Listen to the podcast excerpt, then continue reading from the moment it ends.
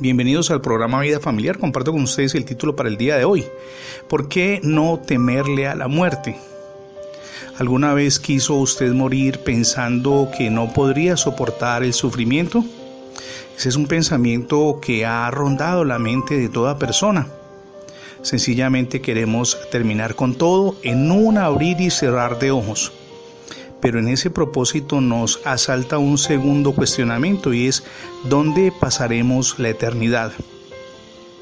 Ante todos los problemas que enfrentamos cotidianamente, es necesario que giremos alrededor de un principio, y es que nuestro tránsito terrenal es muy breve, indistintamente del tiempo que vivamos.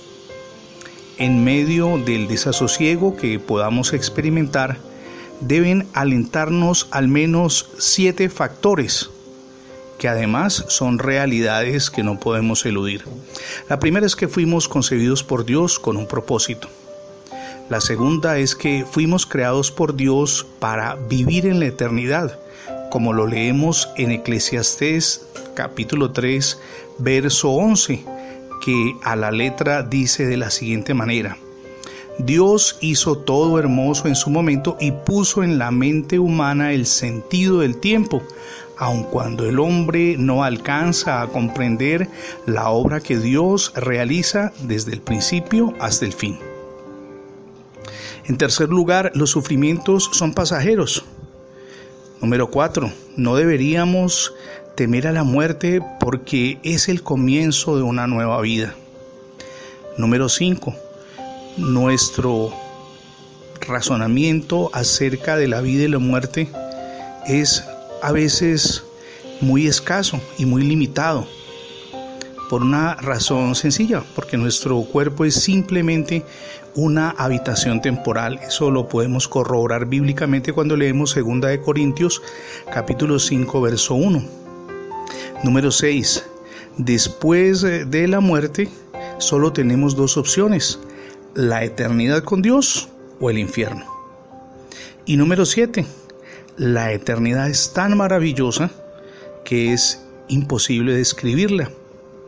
Eso lo anota el apóstol Pablo en la primera carta a los Corintios, capítulo 2, verso 9.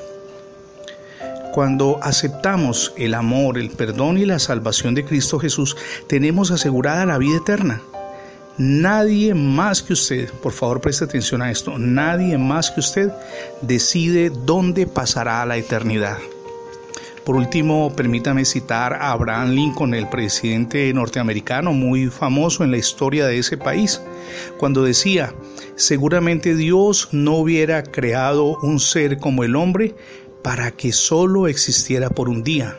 Definitivamente no escribía este presidente, el hombre fue creado para la inmortalidad y nos identificamos por supuesto con él.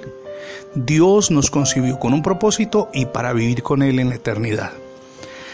El paso definitivo es abrir las puertas de nuestro corazón a Jesucristo, permitirle que no solamente gobierne nuestra vida, sino también que tome el control de nuestra familia. Los cambios van a ser sorprendentes, sin duda alguna.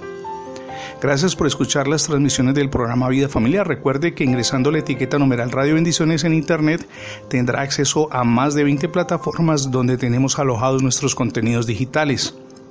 Lo invitamos también a suscribirse a nuestra página en internet. Es facebook.com diagonal programa Vida Familiar. Somos Misión Edificando Familias Sólidas y mi nombre es Fernando Alexis Jiménez. Dios les bendiga hoy.